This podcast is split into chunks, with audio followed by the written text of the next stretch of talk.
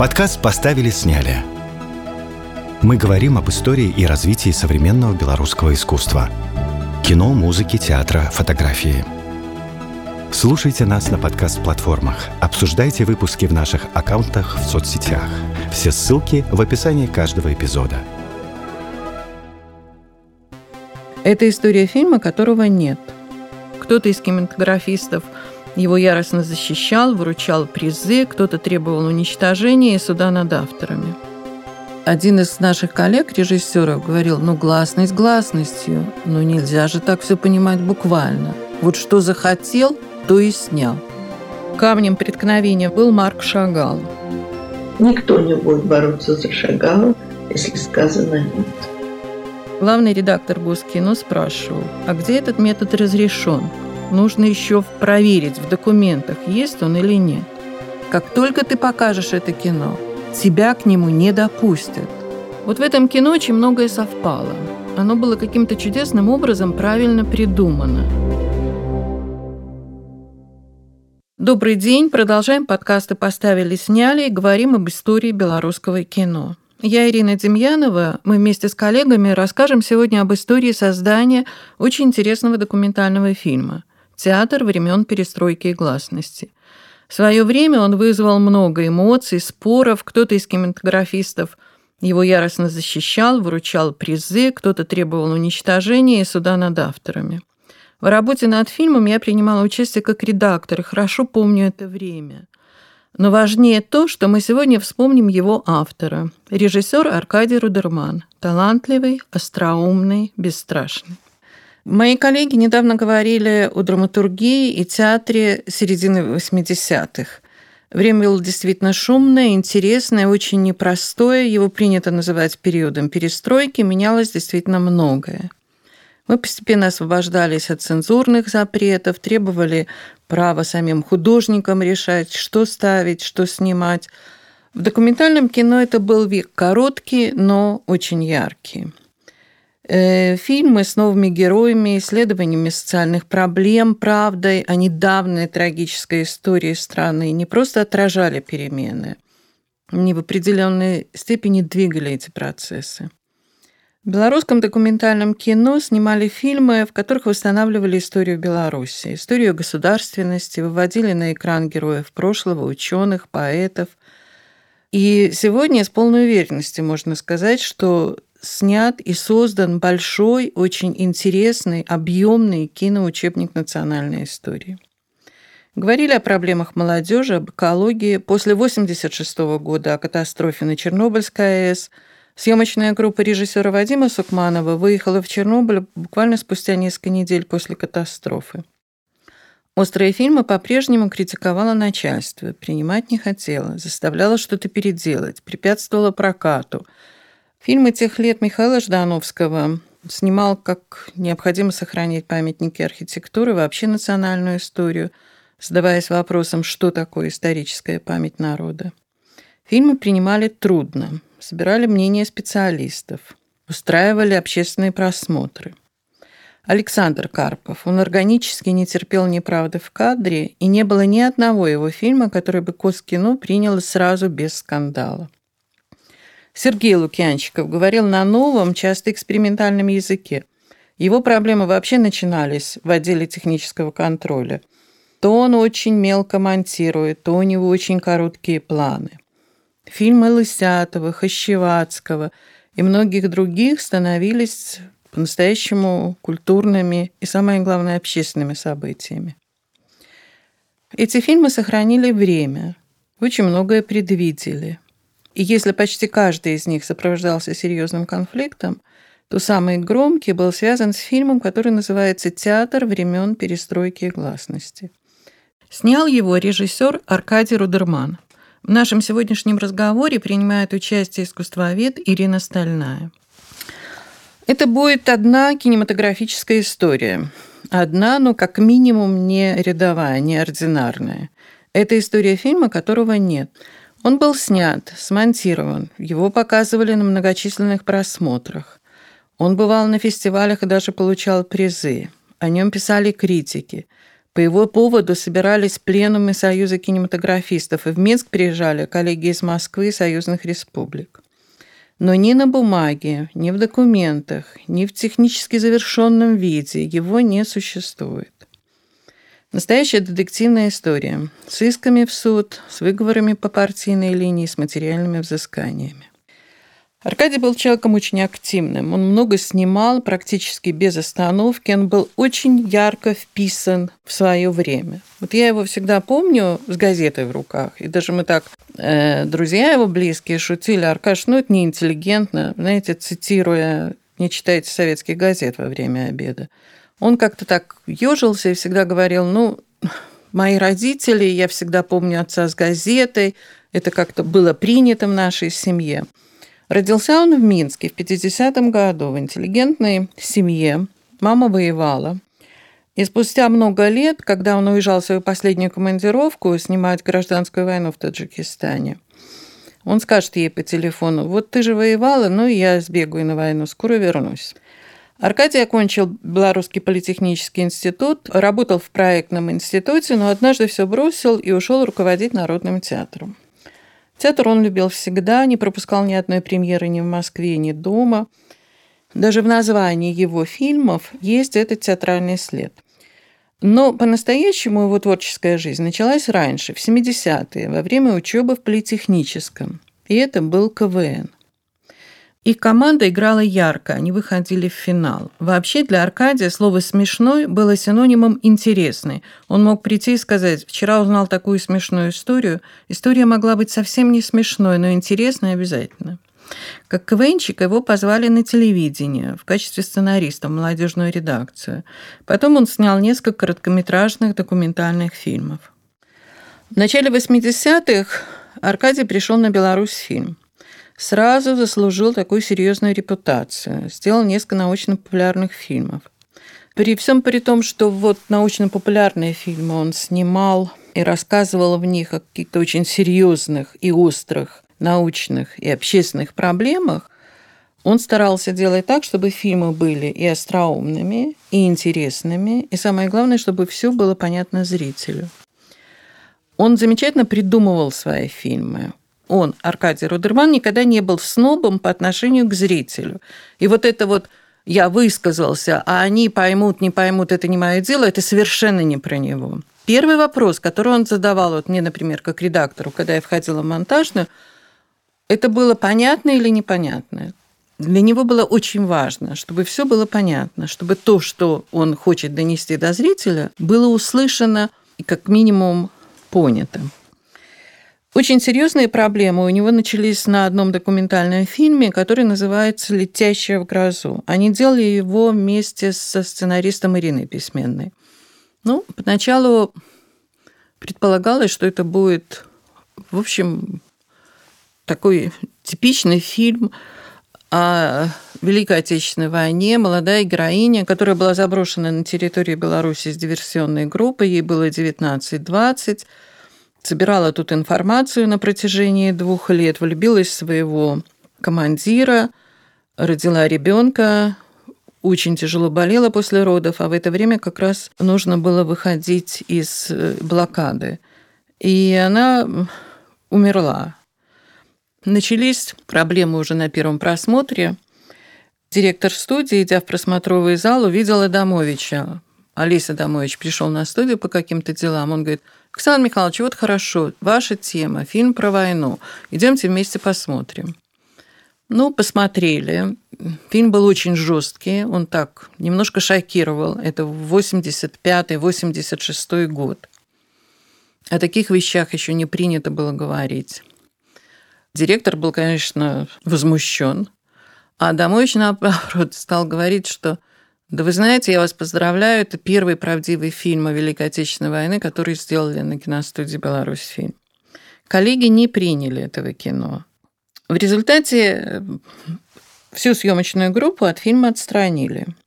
Посадили главного редактора писать новый текст, монтировать, но Аркадий решил, что он сам сократит этот фильм, потому что он сделает это и быстрее, и лучше, и фильм меньше потеряет. Ну, собственно говоря, так это и было.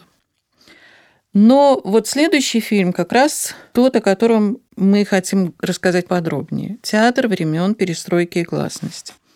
Надо сказать, что в то время очень модным был спектакль в театре Маяковского по пьесе Родинского, который назывался «Театр времен Нерона и Сенеки».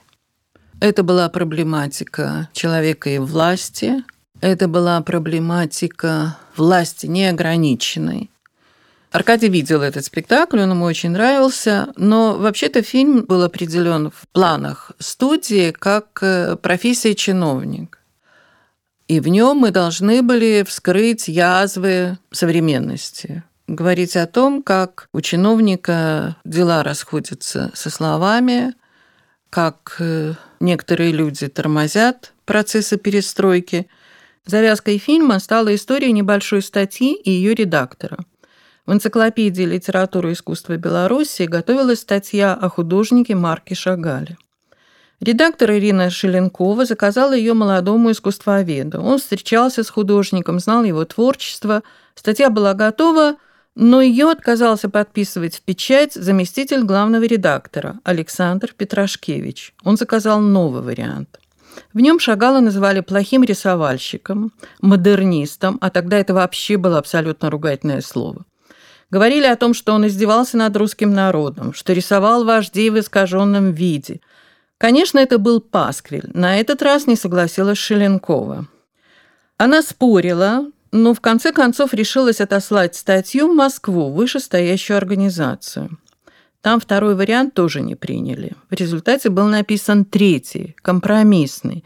Его и подписали в печать. А спустя какое-то время Шеленкова уволили как непрофессионального слабого специалиста – эти перипетии, рассказанные участниками, свидетелями, стали первой частью фильма. На глазах у кинозрителей разворачивался второй виток этой драмы, и ее главным героем стал уже Александр Петрашкевич. Бывший партийный чиновник, активный драматург, заместитель главного редактора белорусской энциклопедии, тот самый, который отверг первый объективный вариант статьи о Шагале. Судя по всему, Именно он и инициировал увольнение Шеленковой. Ему это сделать было несложно. Партийный опыт, а главное – связи. Шеленкова подала в суд на это, с ее точки зрения, несправедливое увольнение. За всеми последующими событиями наблюдали авторы вместе со зрителями. Заседание суда, интервью с участниками – Съемочная группа перепроверяла свидетельские показания обвинителей, разговаривала с экспертами, искусствоведами, юристами, побывала в коллективе энциклопедии. Конечно, самой любопытной стала та часть, в которой появлялся сам Александр Петрашкевич. Нужно сказать, что Рудерман решил выстроить свой фильм как разговор о театре, о совпадении замыслов драматурга и реальной жизни. Да-да, как раз о совпадении слова и дела – Петрашкевич размышлял о драматургических поворотах нашей реальности с неискрываемым удовольствием. Но в завершении один из народных заседателей в разговоре с Рудерманом перед камерой признался, что судье позвонили, он два дня уговаривал заседателей принять заведомо несправедливое решение – отклонить иск Шеленковой. Позвонили, очевидно, по инициативе Петрашкевича. Только у него, бывшего заведующего отделом культуры ЦК партии, были такие связи. Иск отклонили. На этом история с редактором и статьей заканчивалась. И начиналась история с самим фильмом. Вот в этом кино очень многое совпало. Оно было каким-то чудесным образом правильно придумано. Разговор с драматургом Петрашкевичем как раз оказался более чем кстати – надо сказать, что Аркадий был довольно педантичным человеком. Он вел дневники на протяжении многих лет. И сохранился его дневник, в котором он записывал все события, связанные с фильмом «Театр времен перестройки и гласности». И вот он пишет, срыв нормальной работы произошел в четверг, 26 мая. Собственно говоря, курок был взведен накануне. На общественный просмотр фильма Михаила Ждановского пришел Петрашкевич. После просмотра художественный руководитель студии потребовал, чтобы мы срочно показывали материал начальству. Надо сказать, что с Аркадием всегда работал Юрий Горулев, замечательный совершенно оператор, его очень близкий друг, честный человек, активный такой позиции. Забегая вперед, скажу, что когда уже прошло какое-то время, и мы уже стали уставать от борьбы за свое кино, он написал открытое письмо одному из секретарей Центрального комитета партии, как коммунист коммунисту. Письмо это, конечно, не возымело никакого действия, но это даже сегодня это образец такой очень яркой, искренней публицистики. Десять страниц текста, в котором он говорит о том, что что есть правда, что есть уважение, что есть самое главное права человека. Когда Юра пришел в монтажную, там Аркадий что-то делал, какие-то нюансы выстраивал. Вот читаешь, опять же, этот дневник, и я просто даже слышу эту интонацию, этот разговор. Он говорит, ты, ты сошел с ума. Надо срочно завершить это кино. Надо записать комментарий, если он нужен. Надо записать музыку. Как только ты покажешь это кино, тебя к нему не допустят. Ты ничего не сможешь сделать. Э, в общем, фильм завершили. Записали комментарии, записали музыку, сделали такую более-менее чистовую фонограмму. И показали худсовету. Реакция была очень бурной. Худсовет и первые, и все последующие заседания по поводу этого фильма тянулись просто часами. Иногда доходило до анекдотов. Например, в тексте фильма есть реплика Петрашкевича о том, что Шагал оскорбляет русский народ. Вот он написал картину и назвал ее «Россией, ослам и другим». А еще есть картина, которая называется «Революция», где Ленин стоит на голове. И Аркадий говорит на худсовете, ну хорошо, но он стоит на голове, но он и там и сам по небу плавал, и жену свою за волосы таскал. Поднимается одна редактор и очень серьезно говорит, жену можно, Ленина нельзя. Но были и более серьезные замечания. Один из наших коллег, режиссеров, говорил, ну гласность гласностью, но нельзя же так все понимать буквально. Вот что захотел, то и снял. Или один коллега наш, категорически он просто возненавидел это кино, и он в прямом смысле слова хотел это уничтожить. Он говорил о том, что фильм не может выйти на экран. Сейчас все картины снимают с полки, но это должен быть первый фильм, который должен быть положен на полку. Его нельзя показывать зрителям. Очень активизировалась вместе с Петрашкевичем, с главным редактором, белорусская энциклопедия. Причем полетели письма на студию, в которых стопроцентно весь коллектив, это было отмечено в требованиях и в письмах, требовал этот фильм закрыть, уничтожить и так далее. Причем из всех сотрудников белорусской энциклопедии смотрел этот фильм один главный редактор, но все, якобы все подписывались. Надо сказать, что это был еще и поколенческий конфликт между редакторами Ириной Шеленковой и Петрашкевичем. Вот есть на фонограмме его высказывание, его Петрашкевича. Он говорит, подросла какая-то поросль ученых более молодых. И она, Шеленкова, отвергла стариков и создала свою группу авторов. А нас это не устраивает. Просто совершенно открытым текстом. Самые тяжелые диалоги если это можно назвать диалогами. И всякие заседания устраивал партийный комитет киностудии. Была создана целая комиссия. Был назначен редактор киностудии председателем этой комиссии. Он бегал по студии два дня и всем рассказывал, что Радурман снял сионистский фильм. Причем до этого он фильма сам не видел. Подкаст поставили, сняли – мы говорим сегодня об истории документального фильма «Театр времен перестройки и гласности» и режиссере Аркадии Рудермане. Политические формулировки в то время уже теряли свою актуальность. По большей части обвиняли авторов в нарушении этики и еще больше в том, что материал фильма, доказывающий невиновность Шеленковой, сфальсифицирован и снять неподобающими, как они говорили, методами, обвиняли Аркадия Рудермана в подтасовке фактов. Аркадий, конечно, переживал это очень серьезно, собственно говоря, да и все мы. И вот в том дневнике, о котором я уже говорила, он написал, что портком был на редкость злобный и воинственный. Я сидел и думал, а каково было Пастернаку, Зощенко? Им же в остократ было хуже, у них не было никакой надежды на реабилитацию, без надежды на поддержку, а у меня даже бодрости не убавилось. На худсоветах режиссер четко формулировал свою позицию. Требовал, чтобы ему дали возможность закончить фильм. Говорил, да, снимал некоторые эпизоды методом провокации, но в документальном кино это нормально. А главный редактор Госкино спрашивал, а где этот метод разрешен? Нужно еще проверить в документах, есть он или нет.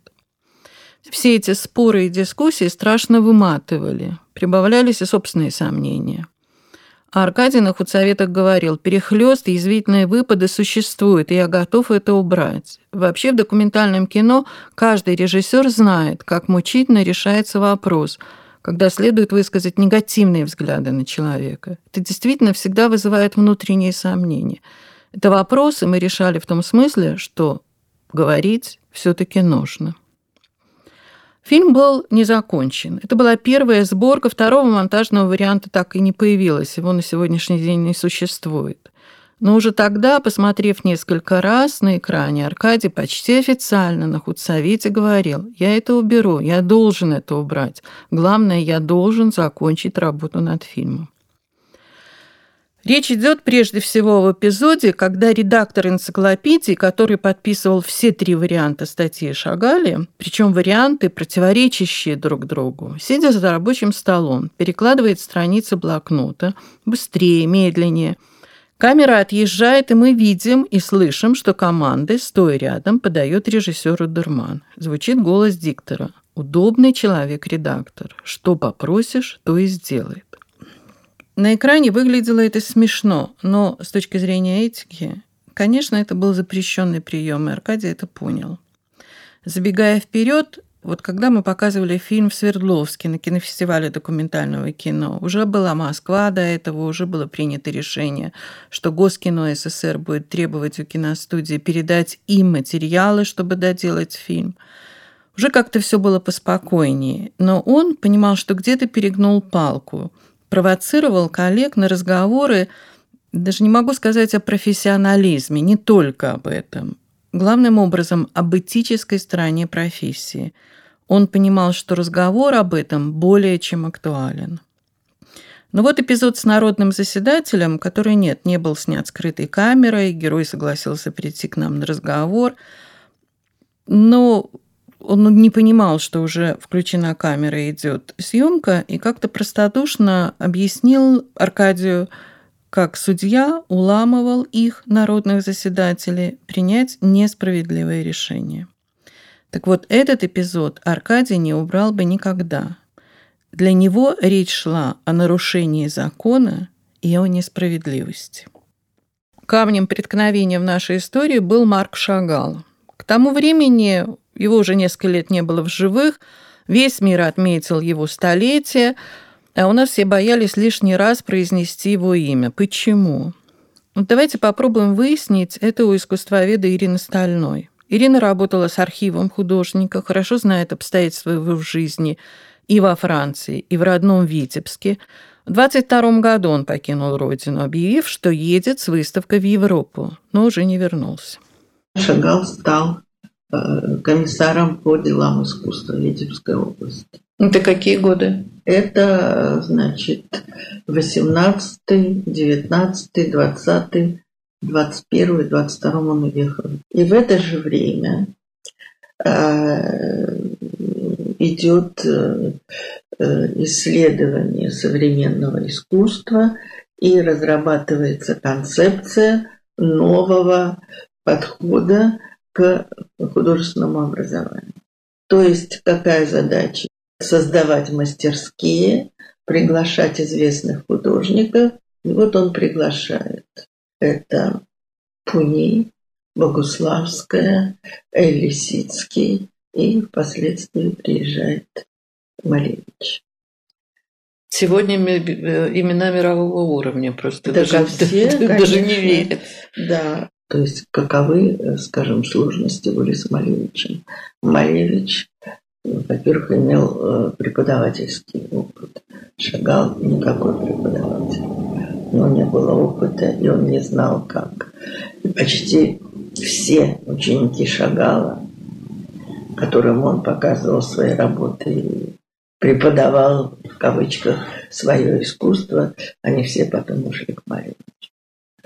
И, естественно, для Шагала это такой серьезный удар. И в 22-м он окончательно уезжает из России.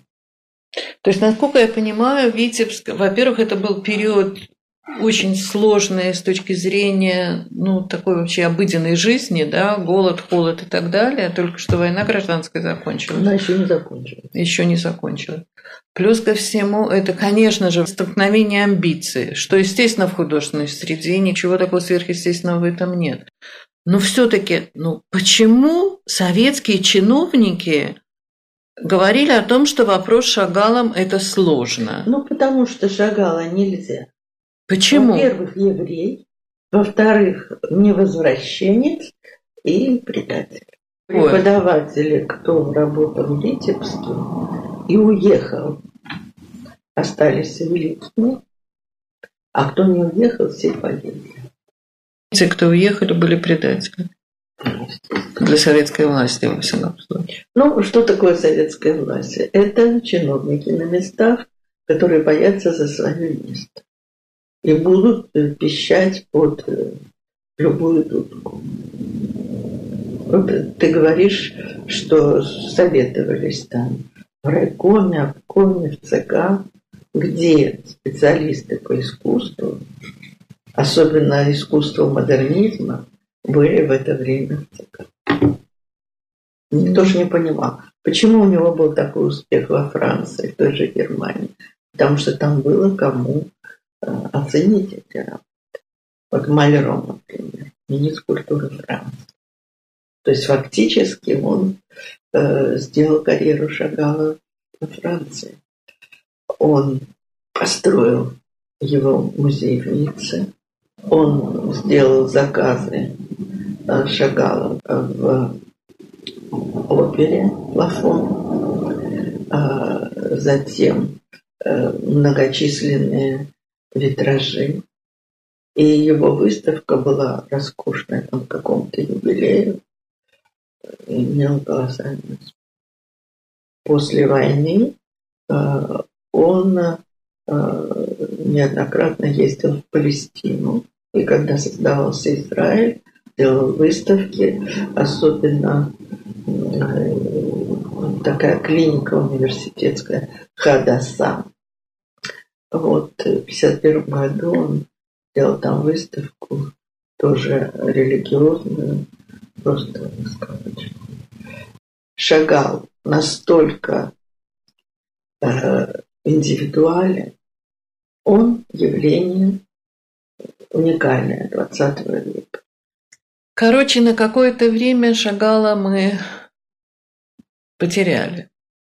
Он не стал фактом, я не знаю, образовательной культуры какой-то, художественной культуры. В конец 80-х? Да, в наше Но... время. Ну и во всей советский период. Да, конечно. Понимаешь, проблема образованности наших чиновников. Никто не будет бороться за Шагала, если сказано нет. Вернемся на киностудию. Вспоминали Шагала и на худсоветах. Главный редактор Госкино долго подробно рассказывал, как он хотел сделать одночастевку, а это же десятиминутный фильм о родине Шагала к его юбилею, чтобы не отдать, как он сказал, полностью его мировому сионизму. Вот так на дворе шел 88 год. Этот же редактор почти шепотом, выходя из просмотрового зала, сказал Аркадию, «Ну, ты самоубийца. Это твой лучший фильм. Прославишься вплоть до Израиля». Аркадий заметил, это неприятно кольнуло. Я понимал, что мои симпатии, антипатии в этой истории будут связываться с еврейским вопросом. Но для себя решил давно плюнуть на все это, не обращать внимания. Хочешь жить, умей держать удар. Ну, ситуация складывалась такая, что было понятно, что нужно ехать в Москву, показывать это кино в конфликтной комиссии, в Госкино СССР и решать вопрос там – потому что здесь это все приобретало уже такой как бы характер такого заезженного механизма. Мы свои просмотры, Петрашкевич свои просмотры. мы не можем договориться, мы не, не слышим друг друга, мы не хотим реагировать на их аргументы, а они не слышат нас. Кино показали в Москве, его посмотрели в Госкино СССР. Главный редактор Армен Николаевич Медведев абсолютно все считал, все понял. Смотрел и Элем Климов, режиссер Элем Климов, который за несколько лет до этих событий снял вместе с Адамовичем э, фильм «Иди и смотри», который, собственно говоря, был совместной работой Мосфильма и Беларусь фильма. Тогда он был секретарем Союза кинематографистов, посмотрел, передал, что ему фильм очень понравился, и он рад был, как он говорит, рад в кавычках, увидеть Петрашкевича в кадре. Потому что Петрашкевич, будучи тогда начальником, партийным боссом, Э, всячески препятствовал тому, чтобы они с Адамовичем реализовали этот свой замысел идеи «Смотри». Аркадий вернулся в Минск. Мы вынуждены были отдать эти коробки на хранение на студию. К работе больше не подпускали, монтировать дальше не разрешали. И на телеграмму председателя Госкино СССР, министра кинематографии да, Советского Союза, с требованием передать э, коробки с фильмом, с материалом театра времен перестройки и гласности, директор киностудии ответил, такого фильма у нас нет. И как за крючок цеплялся за то обстоятельство, что фильм этот существовал по всем документам, начиная там от командировочных удостоверений до приказов о запуске, под названием «Профессия чиновник». Это совершенно нормальная история, когда у фильма есть так называемое рабочее название. Все это знали, все понимали, что это отговорка. И все понимали, что фильма они не отдадут. Сюда, в Минск, приезжала выездная сессия Союза кинематографистов. Приезжали режиссеры Андрей Смирнов, Алексей Симонов – Устраивать показы на студию директор отказался. Он говорил, показывать что-либо заезжим эмиссарам или нет, решать исключительно нам. Мы устроили просмотр сами. Алексей Симонов после просмотра говорил, ну, обвинять Рудермана в том, что он оклеветал кого-то, это все равно, что обвинять зеркало в том, что ты стоишь перед ним в грязных ботинках. Никакие аргументы не принимались. Люди разделились ровно на, на две части те, которые поддерживали этот фильм, и те, которые яростно ненавидели его и требовали его уничтожения. В Москве на центральном телевидении нам сделали кассету этого фильма. У нас была кассета, можно было показывать не с кинопленки. И эта кассета приехала на первый всесоюзный кинофестиваль документального кино в Свердловск. Фестиваль был очень большим, шумным, первый, перестроечный, с потрясающей яркой программой. Фильм показывали, но показывали, конечно, вне конкурса, потому что он не был заявлен. Мы не, не собирались нарушать регламент, но тем не менее э, фильму было вручено два приза.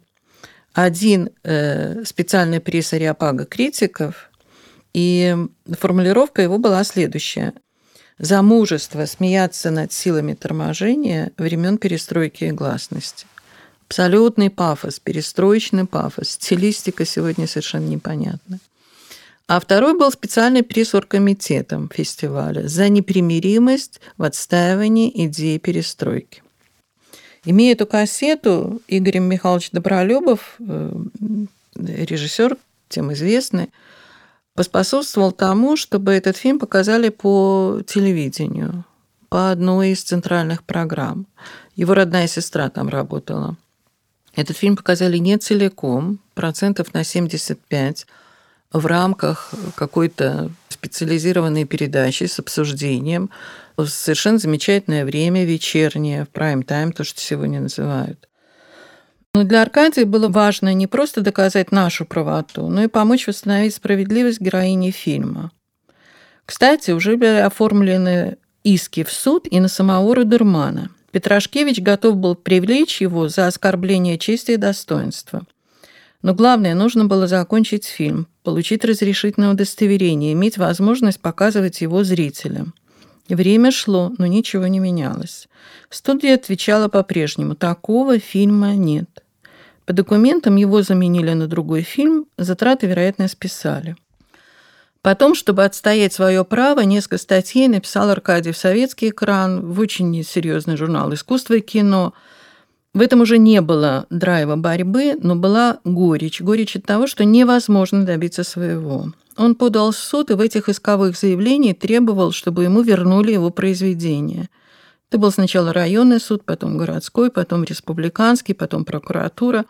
Везде отказывались принимать решения. Все говорили о том, что это не дело суда, не дело прокуратуры, пусть решает профсоюзная организация. История фильма на этом, собственно говоря, и заканчивается. Уже спустя много лет, когда в кино пришли цифровые технологии, мы с оператором Юрием Горулевым нашли коробки с фильмом и сделали цифровую копию. Собственно говоря, это и стало первым шагом к тому, чтобы восстановить эту давнюю историю, у которой не было счастливого финала. Но главное, говорят, что в искусстве очень важно высказаться вовремя. Аркадий Рудерман, оператор Юрий Горулев, их героиня Ирина Шеленкова, они высказались вовремя. Потом был фильм, который Аркадий Рудерман решил снимать в Таджикистане. Он говорил, я хочу снять фильм о Давлате Худоназарове.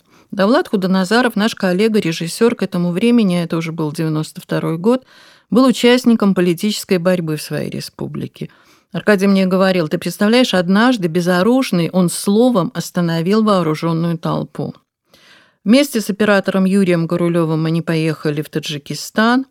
Возвращались однажды со съемок, в ущелье водитель не справился с управлением. Юра был очень серьезно ранен, а Аркадий погиб. Ему было всего 42 года. Я уже говорила о том, что он всю жизнь вел дневник. Вообще он писал очень хорошо. У него было совершенно потрясающее чувство стиля, слова. Он был абсолютно грамотен. И однажды, когда ему было еще лет 30, он написал самому себе письмо в будущее. Вот каким бы драматичным не был э, наш сегодняшний рассказ, мне хотелось бы закончить вот именно кусками из этого его письма. Он пишет, «Здравствуй, старик, прости, что называю тебя так, но с высоты своего возраста могу. Любопытно, насколько мы похожи друг на друга. Сохранил ли ты все наши зубы и волосы? Впрочем, поживем увидим. Сейчас у меня к тебе вопросы посущественней. Состоялся ли ты как режиссер, оставив на пороге 30-летия репутацию мальчика, подающего надежды? Надеюсь, за это время ты не успел превратиться в нытика, Жизнь тебе еще клокочет, и ты готов драться. Кроме внешнего успеха, которого я тебе искренне желаю, меня интересуют твои внутренние приобретения. Знаешь ли ты, что ты хочешь сказать в искусстве, кого и что любишь, кого и что ненавидишь? Твой предшественник еще не очень твердо отвечал на эти вопросы, а без них режиссер немыслим. Я оставляю тебе в некотором смысле тяжелое наследство – Слишком долгие сомнения, неумение полностью овладеть вниманием людей, тугодумство, отсутствие феерической, а то и просто яркой фантазии. Желаю, чтобы ты избавился от этого наследства. Если удастся, хотя бы в малой степени, буду рад. Ну что ж, пора спать. Почти наступило утро. Завтра перезачитываю английский, сдаю белье, достаю пятерку на билет домой, а потом сам билет. Тебе это кажется уже смешным, а для меня это жизнь. Напоминаю, потому что все это и твоя жизнь тоже. Счастливо тебе двигаться дальше. Это был подкаст «Поставили, сняли». Мы говорили сегодня об Аркадии Рудермане, замечательном режиссере, смелом человеке, ярком, талантливом. Говорили о его фильме «Театр времен перестройки и гласности», который он снял 35 лет назад. Искусствовед Ирина Стальная и я, Ирина Демьянова, прощаемся и благодарим за то, что вы были с нами. Всего доброго. Подкаст «Поставили, сняли». Мы говорим об истории и развитии современного белорусского искусства. Кино, музыки, театра, фотографии.